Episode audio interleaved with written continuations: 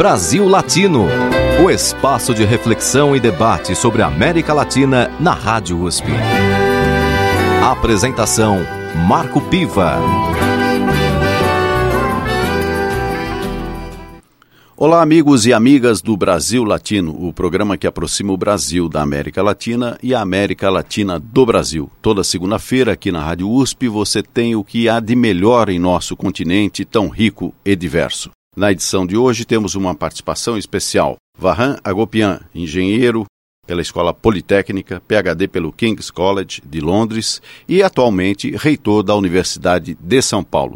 Bem-vindo ao Brasil Latino, professor. Muito obrigado pelo convite, Marco. Muito obrigado à Rádio USP por essa oportunidade. Eu quero cumprimentar todos os ouvintes e as ouvintes e espero poder trazer algumas informações, algumas notícias interessantes. Com certeza, reitor. E aí eu lembro, inclusive, do dia da sua posse, o senhor acentuou muito é, a importância de uma integração com a América Latina. Então eu gostaria de começar o nosso programa de hoje, que o senhor falasse um pouco quais têm sido os projetos desenvolvidos nesse âmbito. Bem, uh, talvez não somente a Universidade de São Paulo, mas as universidades brasileiras, durante um bom tempo, estiveram um pouco afastadas das co-irmãs latino-americanas. E isso, provavelmente, nós temos um problema de língua e também até um problema cultural.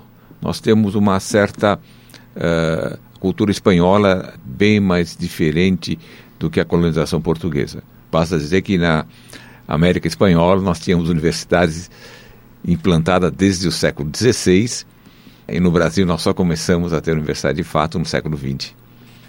Apesar de termos alguns, alguns cursos superiores iniciando no, Império, mas nós só tivemos universidade já na República. Isso fez com que as nossas universidades tivessem um intercâmbio maior com o hemisfério norte, Europa, Estados Unidos. E isso eu digo não somente a USP, mas eu digo até as, as próprias escolas que originaram a USP, no começo do século XX, tinham realmente um relacionamento, um intercâmbio muito forte com as instituições do hemisfério norte.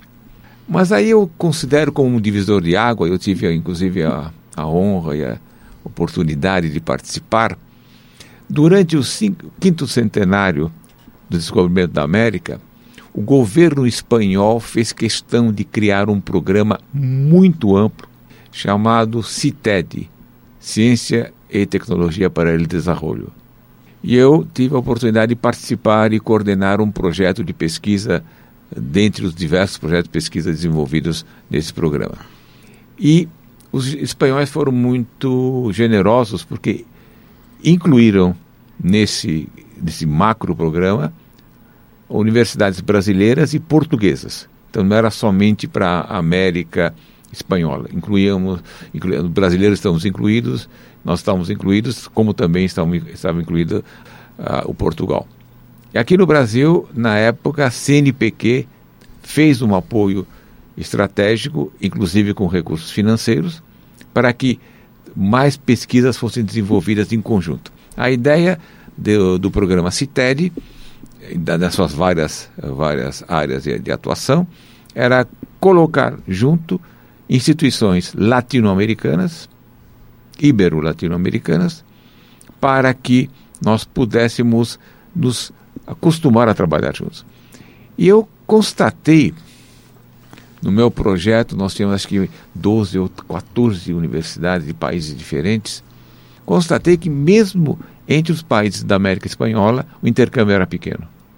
E isso para nós é um problema, porque nós temos muitas similaridades, muitas coisas que têm interesse uh, mais continental do que apenas de um país, e isso poderia ser muito útil para o Brasil.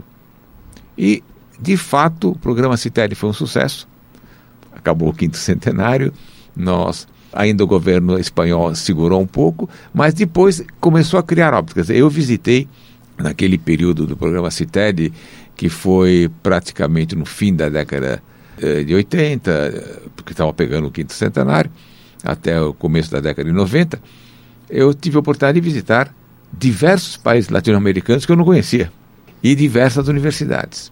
E esse, esse início foi um embrião que foi mantido. Particularmente a USP, você citou muito bem, nós começamos em 34 e já começamos internacional. A USP foi a união das seis uh, faculdades profissionais que já existiam e a criação de uma nova faculdade de filosofia, ciências em geral e letras. E essa ciência em geral trouxeram, foram, vieram um número muito grande de uh, jovens talentosos da Europa, principalmente da Europa para cá. E 35, 36, as aulas eram dadas em, fran em francês. Em francês. Geralmente em francês, porque era a língua uh, culta da época. E aí a USP mantive esse, esse, intercâmbio internacional continuamente. Hoje nós temos mais de 2 mil convênios, é, é, é muito forte a, a, nossa internacionalização. A USP é uma universidade internacional. Mas com a América Latina nós começamos a, como universidade, a reforçar, nas, na, diria, nas últimos, nos últimos 10 anos. Criamos a cátedra uh, José Bonifácio, que é muito importante, que é uma cátedra de fato está trazendo a América Latina presente na nossa universidade. Nós temos vários programas latino-americanos de pós-graduação, pesquisa, mas a cátedra está conseguindo integrar uh, a, a, os, os, estudantes, principalmente os de pós-graduação da USP, numa preocupação latino-americana. Uh, começamos a nos preocupar em parcerias.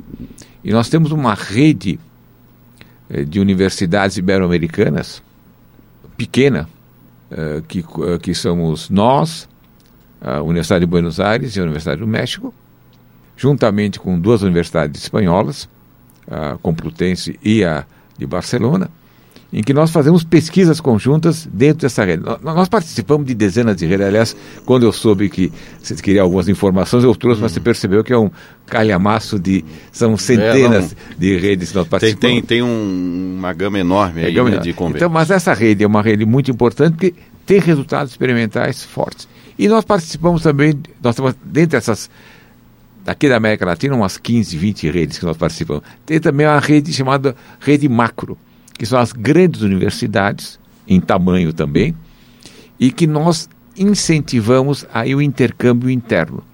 No começo nós tínhamos patrocínio externo, mas agora acabou o patrocínio uh, de, que nós tínhamos externo, mas nós tomamos a decisão, dois anos atrás, no México, de utilizar recursos da universidade, todas as universidades da América Latina não têm recursos sobrando, mas achamos que era tão importante manter esse intercâmbio nós mantemos o intercâmbio e nós, uh, pelo menos uma centena de alunos vão fazer estágio em outras universidades latino-americanas. Esse intercâmbio, tá, nós estamos conseguindo manter o intercâmbio entre as universidades latino-americanas. Eu, só para resumir, uh, a USP está atenta agora com os nossos colegas latino-americanos e o resultado está sendo muito importante porque nós temos muita singularidade. É isso que eu queria também aprofundar um pouco, professor, no sentido da pesquisa. Como é que anda o ambiente da pesquisa na América Latina e o envolvimento da Universidade de São Paulo nisso? É, o, infelizmente, uh, na América Latina, nós não temos muitos países que apoiam a pesquisa de uma maneira direta. Uh, uma boa parte das universidades latino-americanas são grandes, boas universidades de ensino. Mas, uh, mesmo com essas dificuldades, está sendo possível e temos uh, entre os nossos 200 e poucos convênios com universidades latinas, nós temos mais de 200 convênios com as universidades latino-americanas, quer dizer, uhum. vigente, portanto, tem alguma coisa sendo feita. Uh, esses convênios nós estamos conseguindo manter um mínimo de trabalho conjunto. Há interesses na áreas, em diversas áreas. Nós temos, inclusive, laboratórios conjuntos no, no sul do, do, do hemisfério sul. Nós temos uh, trabalhos de interesse com laboratórios uh, já organizados uh, em relação ao problema de astronomia, oceanografia. Então, há, há, alguns trabalhos andando, mas se, se você me perguntar, são nossos parceiros principais em pesquisa, eu vou ser sincero, não. Uhum. Não, porque na América Latina ainda não temos números de países que consideram importante esse tipo de universidade. Em quais áreas, é, prioritariamente, são feitos esses convênios? Uh, os, com a América Latina? É, com a América, América Latina, Latina, especificamente. Nós pegamos muito a parte social, a parte de humanas, porque aí nós temos muitas, muitas coisas comuns. Uh, parte de medicina, porque nós temos uh, uh, problemas similares. mas eu diria se analisássemos tema a tema, nós pegamos quase todos os temas: agricultura, odontologia, enfermagem. é uma gama muito grande muito grande, pessoal. Não é somente, vamos dizer, é somente uma ou outra área que possa ter muita similaridade. A agricultura, nós temos muitas similaridades. Uhum. Apesar que nossa agricultura tem uma peculiaridade diferente dos nossos vizinhos. E, e, pegando esse tema específico da agricultura, onde a Universidade de São Paulo também tem uma grande contribuição, é, em relação às outras universidades latino-americanas, o senhor despontaria alguma instituição que seja interessante nesse aspecto? Nós temos, eh, na agricultura, temos parceria, estou tentando lembrar, eu acho que mais temos um pouco com o Paraguai, mas eh, são muito incipientes, não são de pesquisa. Não é... são de pesquisa. Em pesquisa, uh, eh, para ser sincero, nós temos, aí é fora da América Latina, nós, nós pertencemos a um, como a, a que é considerada uma das melhores escolas de, de, de agricultura do mundo, é, pertence a um grupo um clubinho muito fechado de cinco instituições, duas norte-americanas, uma europeia, uma chinesa e, e nós. E é nesse ambiente que se faz a maior parte das pesquisas conjuntas.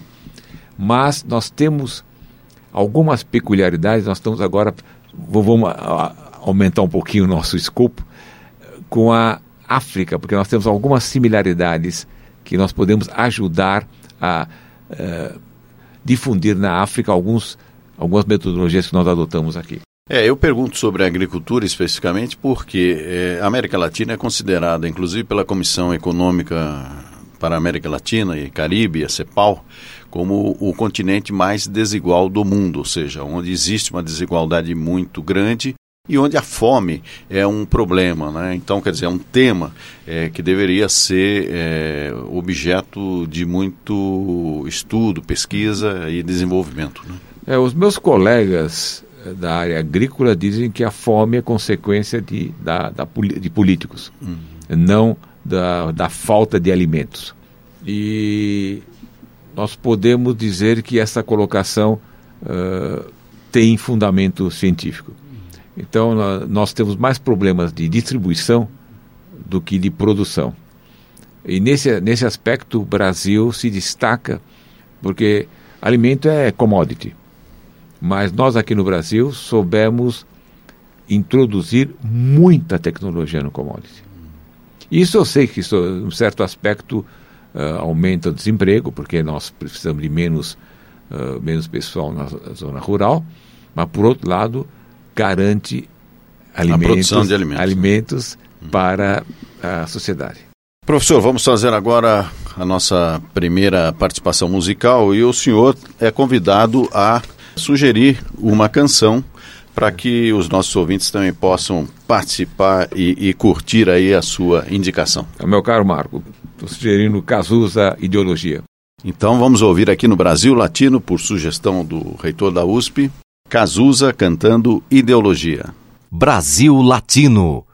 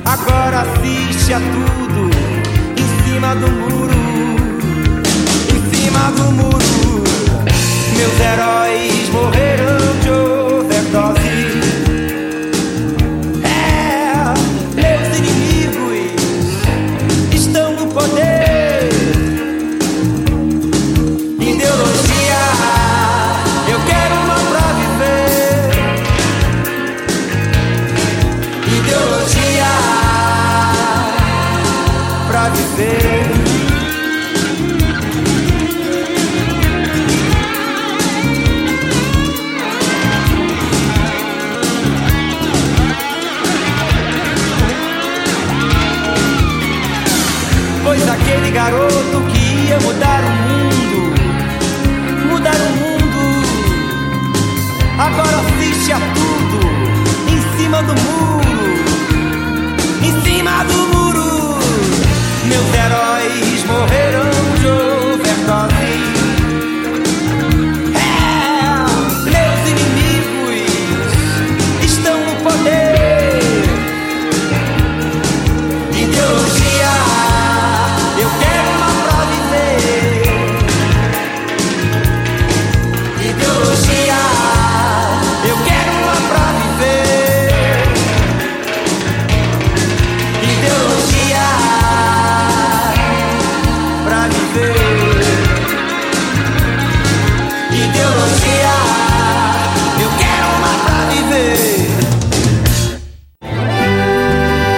Você está ouvindo Brasil Latino, o espaço de reflexão e debate sobre a América Latina na Rádio USP. A apresentação: Marco Piva.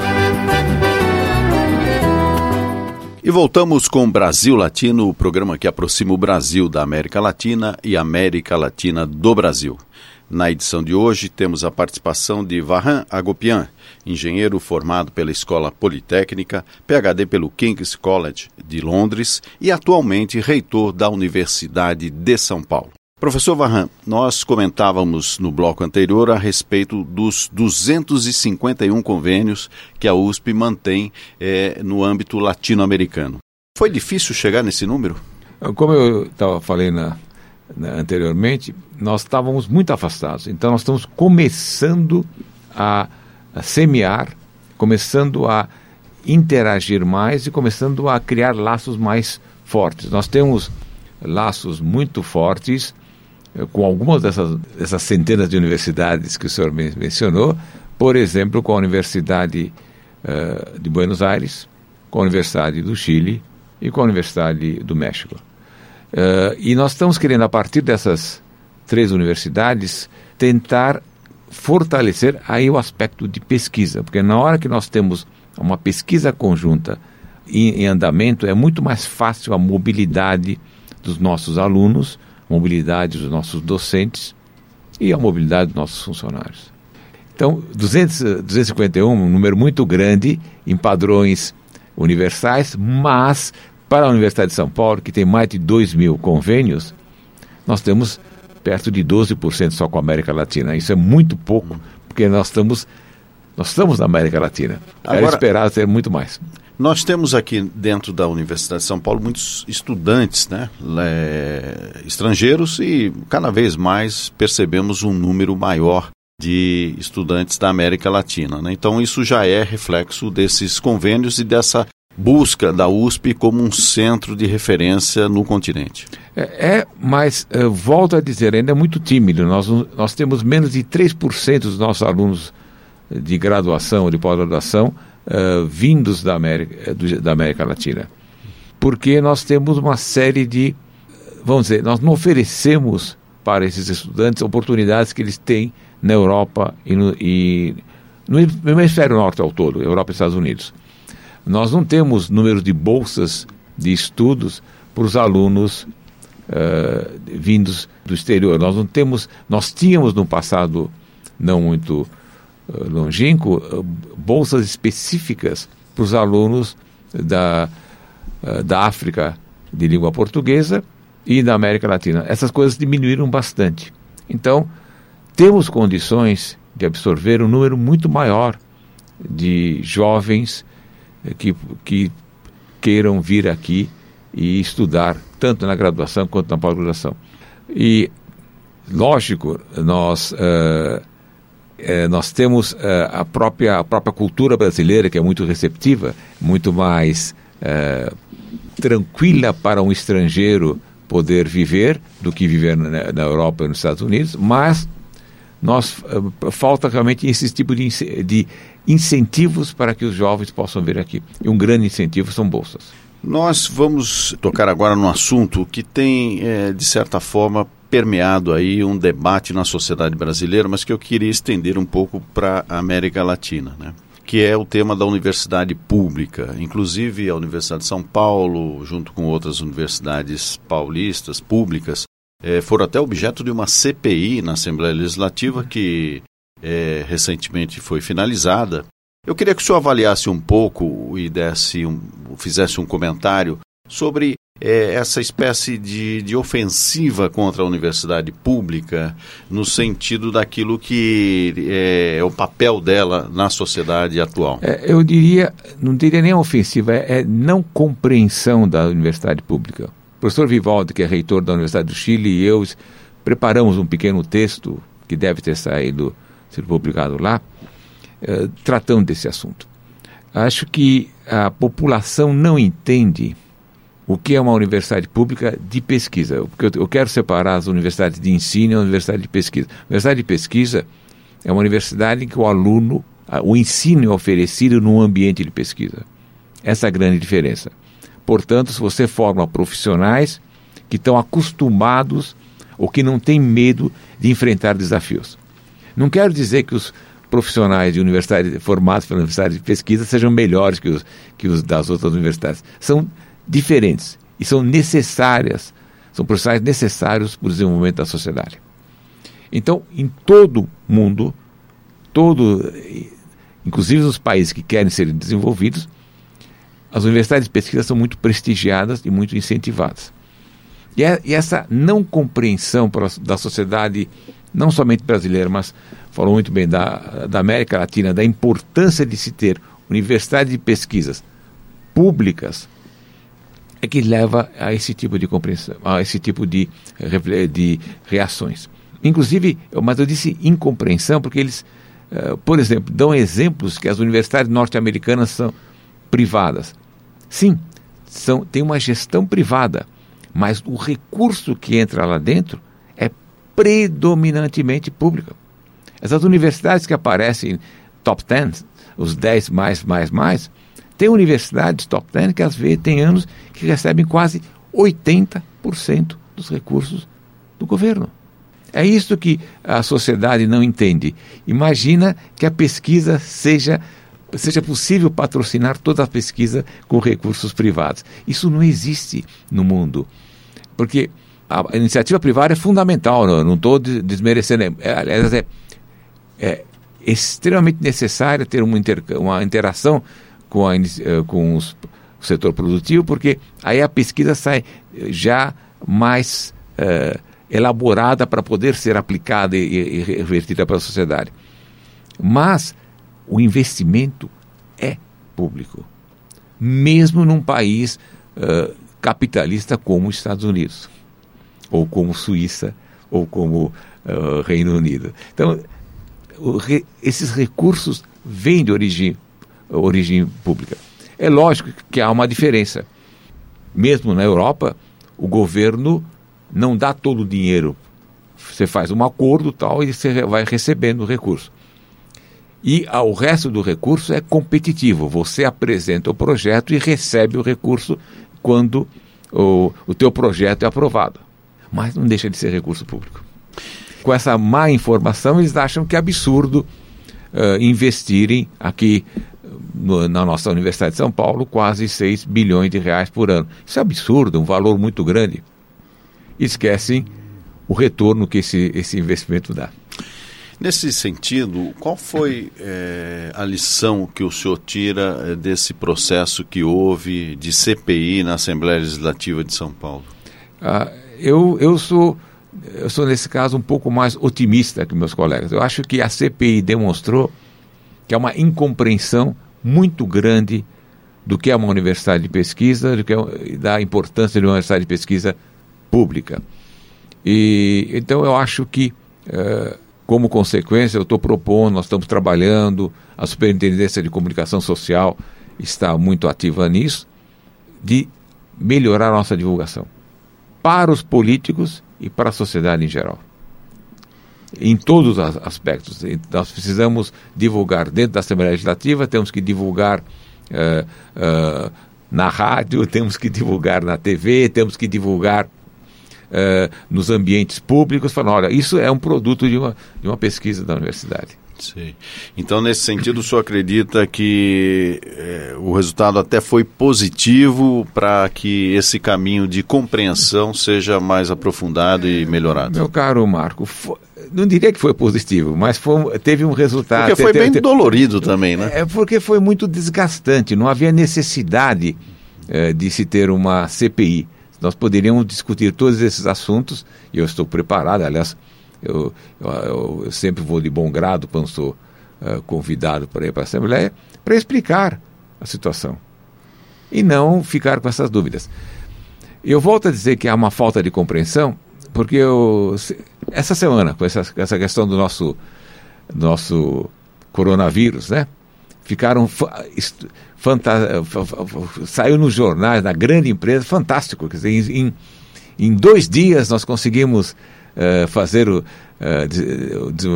conhecer o genoma do, do vírus. Essas equipes estão trabalhando nessas pesquisas de, de genômica há 20 anos.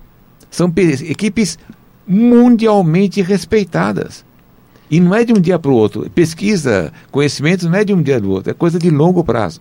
Então nós, felizmente, nós, tínhamos, nós temos na USP, Universidade Pública, Instituto Adolfo Lutz, nosso parceiro, Universidade Pública, equipes preparadas com recursos da FAPESP, portanto recursos públicos, treinados e preparados, por exemplo, para fazer um sequenciamento de genoma. De genoma.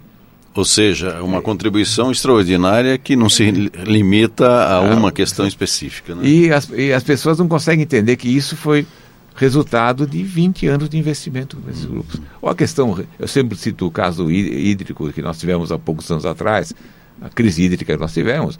As, as equipes que estavam aí, não, não é que o secretário, o secretário era um professor da USP, foi, era um professor da USP. A secretária adjunta era um professor da, da USP. Mas não é que eles tiveram um insight e fizeram. Não, as equipes de pesquisa deles trabalham nessas pesquisas há, há décadas. E esse é o importante que se conheça. Professor, agora vamos pedir mais uma sugestão musical para os nossos ouvintes. O que, que o senhor sugere agora? Bem, agora eu, eu, eu cometi uma gafe. Quando a gente fala de Brasil Latino, tem que pegar uma música fora do, do Brasil também. Então, a Violeta Parra, que é uma compositora e cantora que eu admiro muito, Graças à La Vida, que é, acho que é a música mais famosa dela. Então vamos com Graças à La Vida, com Violeta Parra. Brasil Latino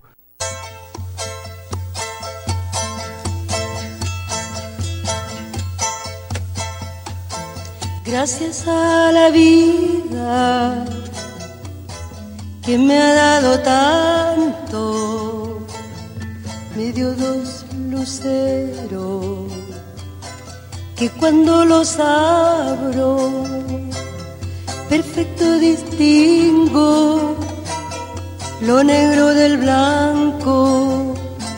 Y en el alto cielo su fondo estrellado en las multitudes el hombre que yo amo. Gracias a la vida que me ha dado tanto me ha dado el oído que en todo su ancho graba noche y día grillos y canarios martillos turbinas ladridos chubascos y la voz tan tierna de mi bien amado. Gracias a la vida que me ha dado tanto, me ha dado el sonido y el abecedario, con él la palabra que pienso y declaro, Padre, amigo, hermano, y luz alumbrando la ruta del alma del que estoy amando. Gracias a la vida que me ha dado tanto, me ha dado la marcha de mis pies cansados, con ellos anduve ciudades y charcos, playas y desierto, montañas y llano, y la casa tuya, tu calle y tu patio. Gracias a la vida que me ha dado tanto, me dio el corazón que agita su marco cuando miro el fruto del cerebro humano, cuando miro el bueno tan lejos del malo, cuando miro el fondo de tus ojos claros. Gracias dado tanto, ha dado la risa y me ha dado el llanto. Así yo distingo dicha de quebranto, los dos materiales que forman mi canto y el canto de ustedes que es el mismo canto y el canto de todos que es mi propio canto. Gracias a la vida que me ha dado tanto.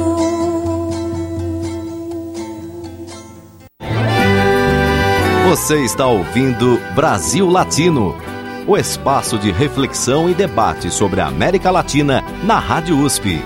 A apresentação: Marco Piva. E chegamos ao bloco final do Brasil Latino, o programa que aproxima o Brasil da América Latina e a América Latina do Brasil. Na edição de hoje temos a presença de Vahan Agopian, que é engenheiro formado pela Escola Politécnica, PhD pelo King's College de Londres e atualmente reitor da Universidade de São Paulo. E o tema que nós estamos debatendo aqui é exatamente a inserção da universidade no continente latino-americano, através de convênios, é, acordos científicos e de pesquisa que estamos desenvolvendo na Universidade de São Paulo.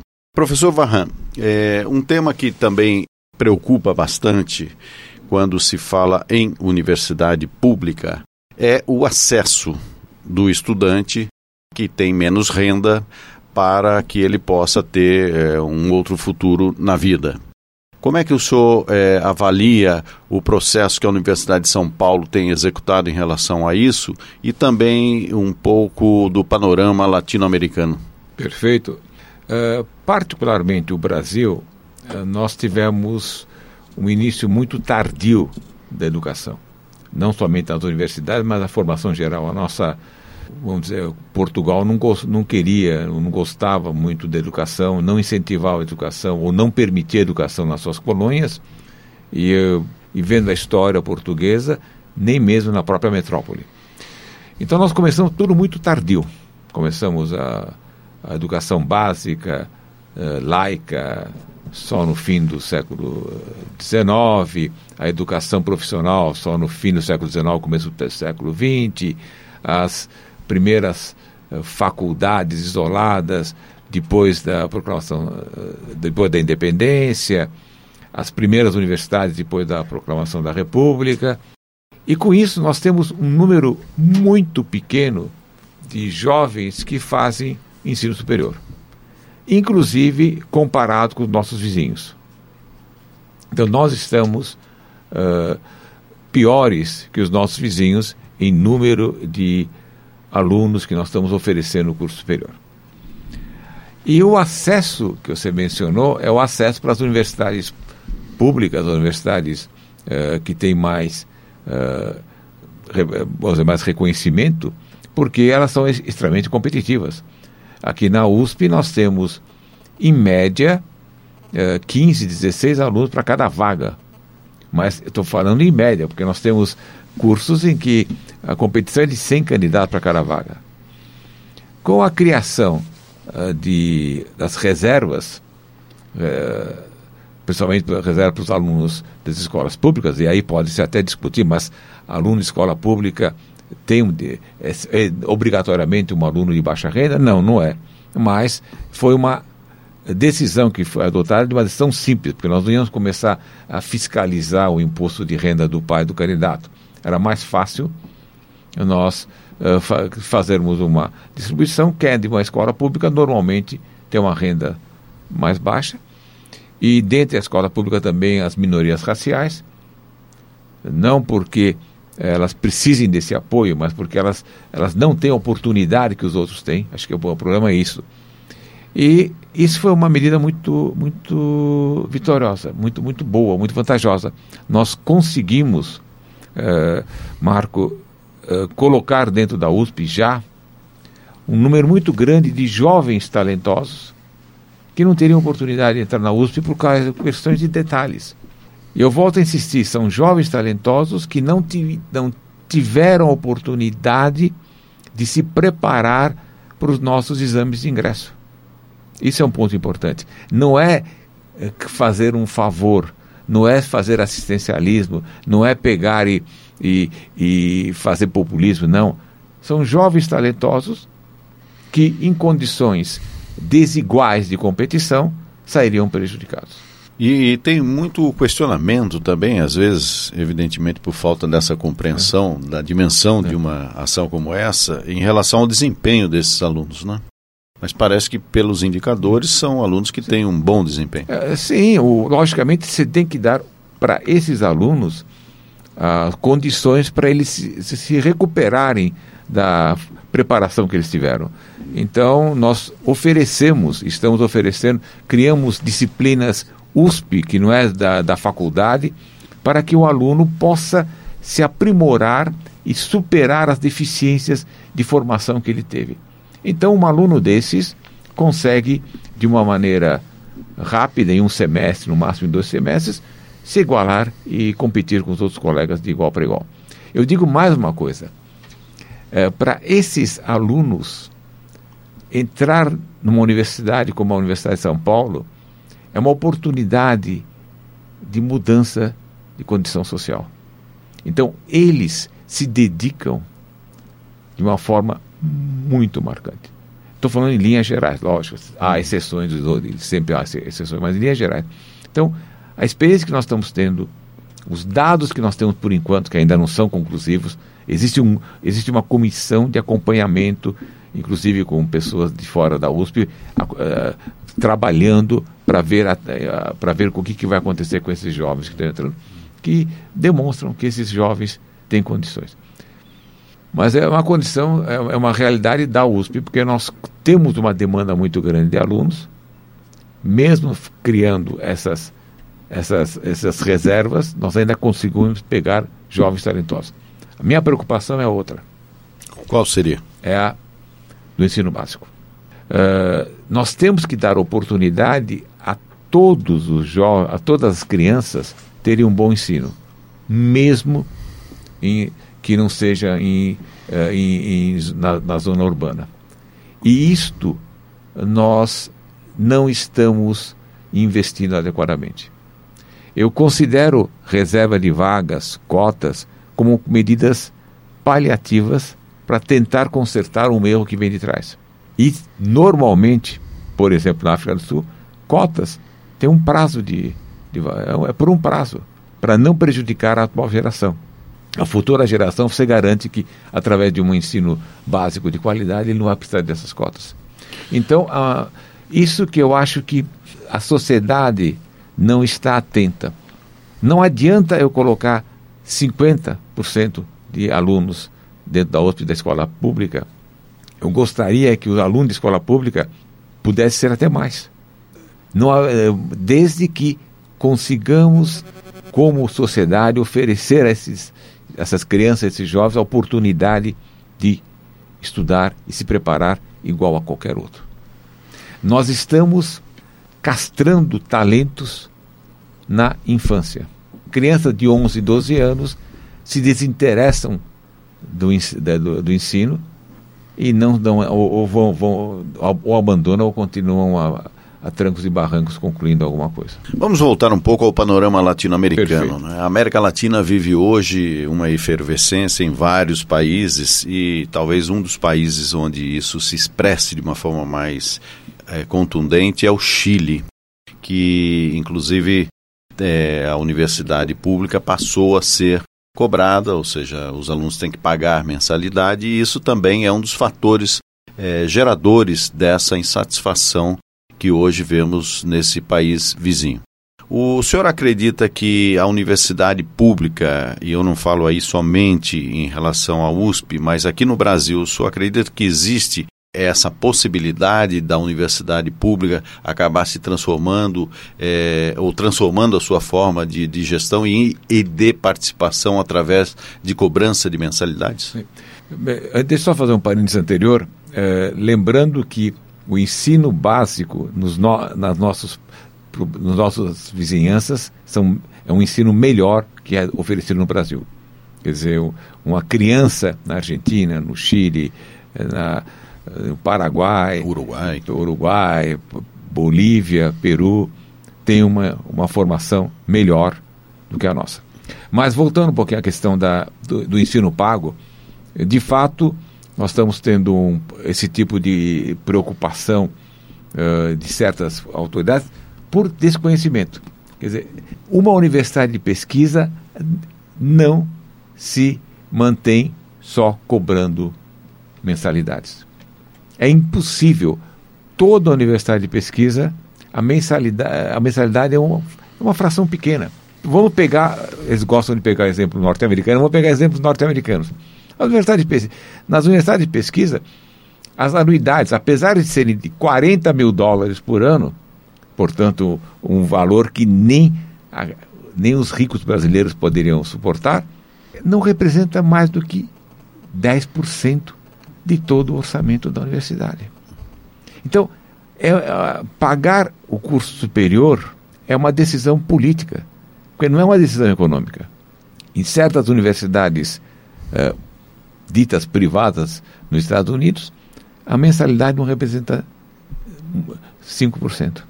Então, esse é um outro, outro aspecto de desinformação. Mas aí é uma decisão política. Curiosamente, China cobra no ensino superior. E a Alemanha, que cobrava uma taxa simbólica, este ano, desde setembro, não cobra, ou cobra muito menos simbólico ainda. Ou seja, não é uma questão fechada que vale para todo mundo. Não, não, não, é uma questão mais política. Quem acredita que a educação, com a educação, você vai modificar a sociedade, você vai desenvolver a sociedade, você oferece o ensino superior de graça, como a Alemanha está fazendo isso. A, Alemanha, a Europa toda, mas principalmente a Alemanha reduziu. Eu achei isso interessante que o ano passado, em setembro, eles reduziram o valor. E, e quem acha que o ensino superior vai ser bom somente para quem está estudando, ele cobra. Muito bem, professor Varran Agopian, reitor da Universidade de São Paulo, agradeço muito a sua participação no Brasil Latino. A sua presença aqui certamente traz é, informações importantes para a gente entender melhor é, o papel de uma universidade pública no contexto do nosso continente, dos convênios que são feitos e da importância dessa integração. Agradeço muito a sua presença. Eu que agradeço essa oportunidade e volto a, a reafirmar que é sempre um prazer estar aqui na Rádio USP, sempre é um prazer discutir e, e colocar um pouquinho a minha, meu ponto de vista sobre educação e ensino, e no caso particular, ampliar um pouquinho, como foi feito no programa de hoje, sobre a América Latina. Então, e agradeço também a paciência dos ouvintes, agradeço a equipe técnica e espero que tenha contribuído um pouquinho para uh, mostrar que sem universidade pública de pesquisa, a América Latina não se desenvolverá. Com certeza. Terminamos por aqui mais uma edição do Brasil Latino, que vai ao ar toda segunda-feira, às 5 da tarde, pela Rádio USP FM 93,7 São Paulo e 107,9 em Ribeirão Preto. Nosso programa tem a produção de áudio de Benê Ribeiro, produção de Alexandre Veiga, assistente de produção Ítalo Piva e curadoria musical Carlinhos Antunes. Você pode ouvir todas as edições do Brasil Latino em formato de podcast em soundcloud.com brlatino e também nas principais plataformas de áudio. Acompanhe conteúdos exclusivos na nossa página no Facebook. Basta procurar por Brasil Latino. E se quiser falar com a gente, escreva para ouvinte@usp.br. Repetindo, ouvinte@usp.br. Então agradeço muito a sua presença mais uma vez. E agora eu quero que o senhor é, possa encerrar aí nosso programa de hoje, o Brasil Latino, oferecendo mais uma sugestão de música. Bem, eu sou engenheiro civil de formação, como você disse, e eu trabalho no Departamento de Engenharia e Construção Civil. Então, uma música que me marcou, mas não é por isso, uma música que me marcou bastante a minha juventude, quando eu era aluno da USP, foi a música Construção do Chico Buarque, só de proparoxítonas. Muito bem, então, encerrando o Brasil Latino com Construção e Chico Buarque. Um grande abraço e até a próxima. Amor daquela vez como se fosse a última. Beijou sua mulher como se fosse a última. Cada filho seu como se fosse o único. E atravessou a rua com seu passo tímido. Subiu a construção como se fosse máquina. Ergueu no patamar quatro paredes sólidas. Tijolo com tijolo num desenho mágico. Seus olhos embotados de cimento e lágrima. Sentou pra descansar como se fosse sábado. Comeu feijão com arroz como se fosse um príncipe.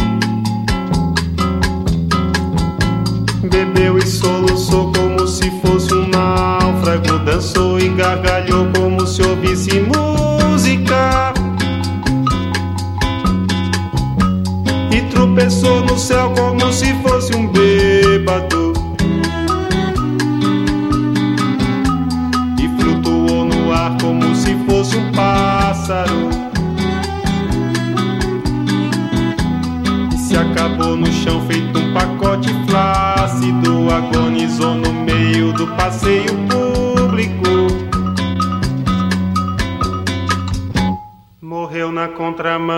atrapalhando o tráfego.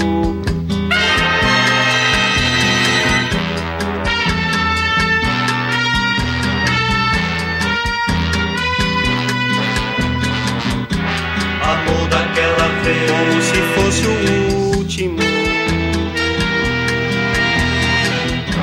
Beijou sua mulher, como se fosse a única.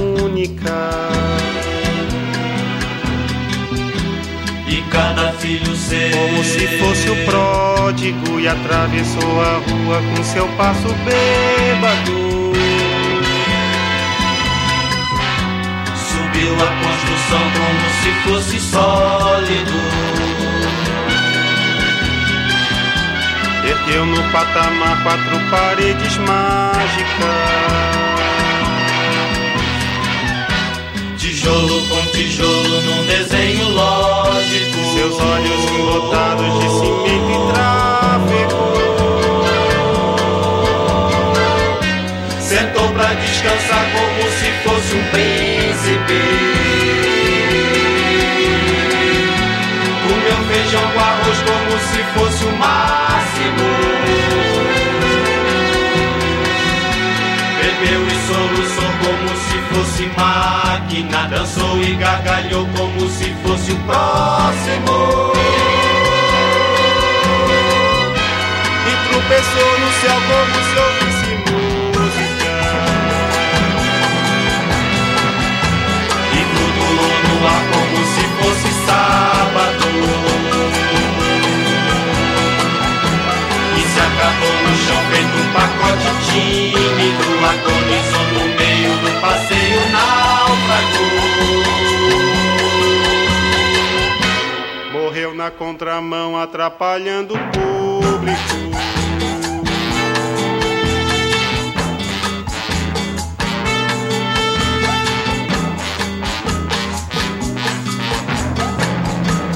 Amou daquela vez como se fosse máquina. Beijou sua mulher como se fosse lógico. Ergueu no patamar quatro paredes plácidas.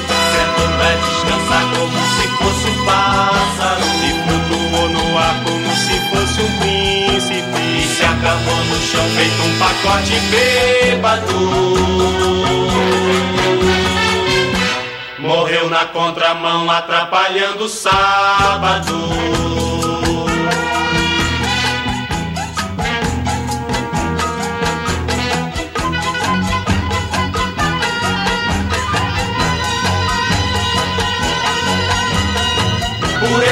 Pra comer, por esse chão pra dormir. A certidão pra nascer a concessão pra sorrir. Por me deixar respirar, por me deixar existir.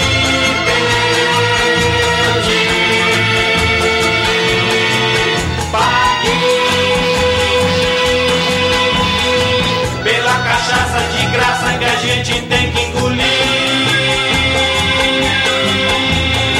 Pela fumaça desgraça que a gente tem que tossir. Pelos andames fingentes que a gente tem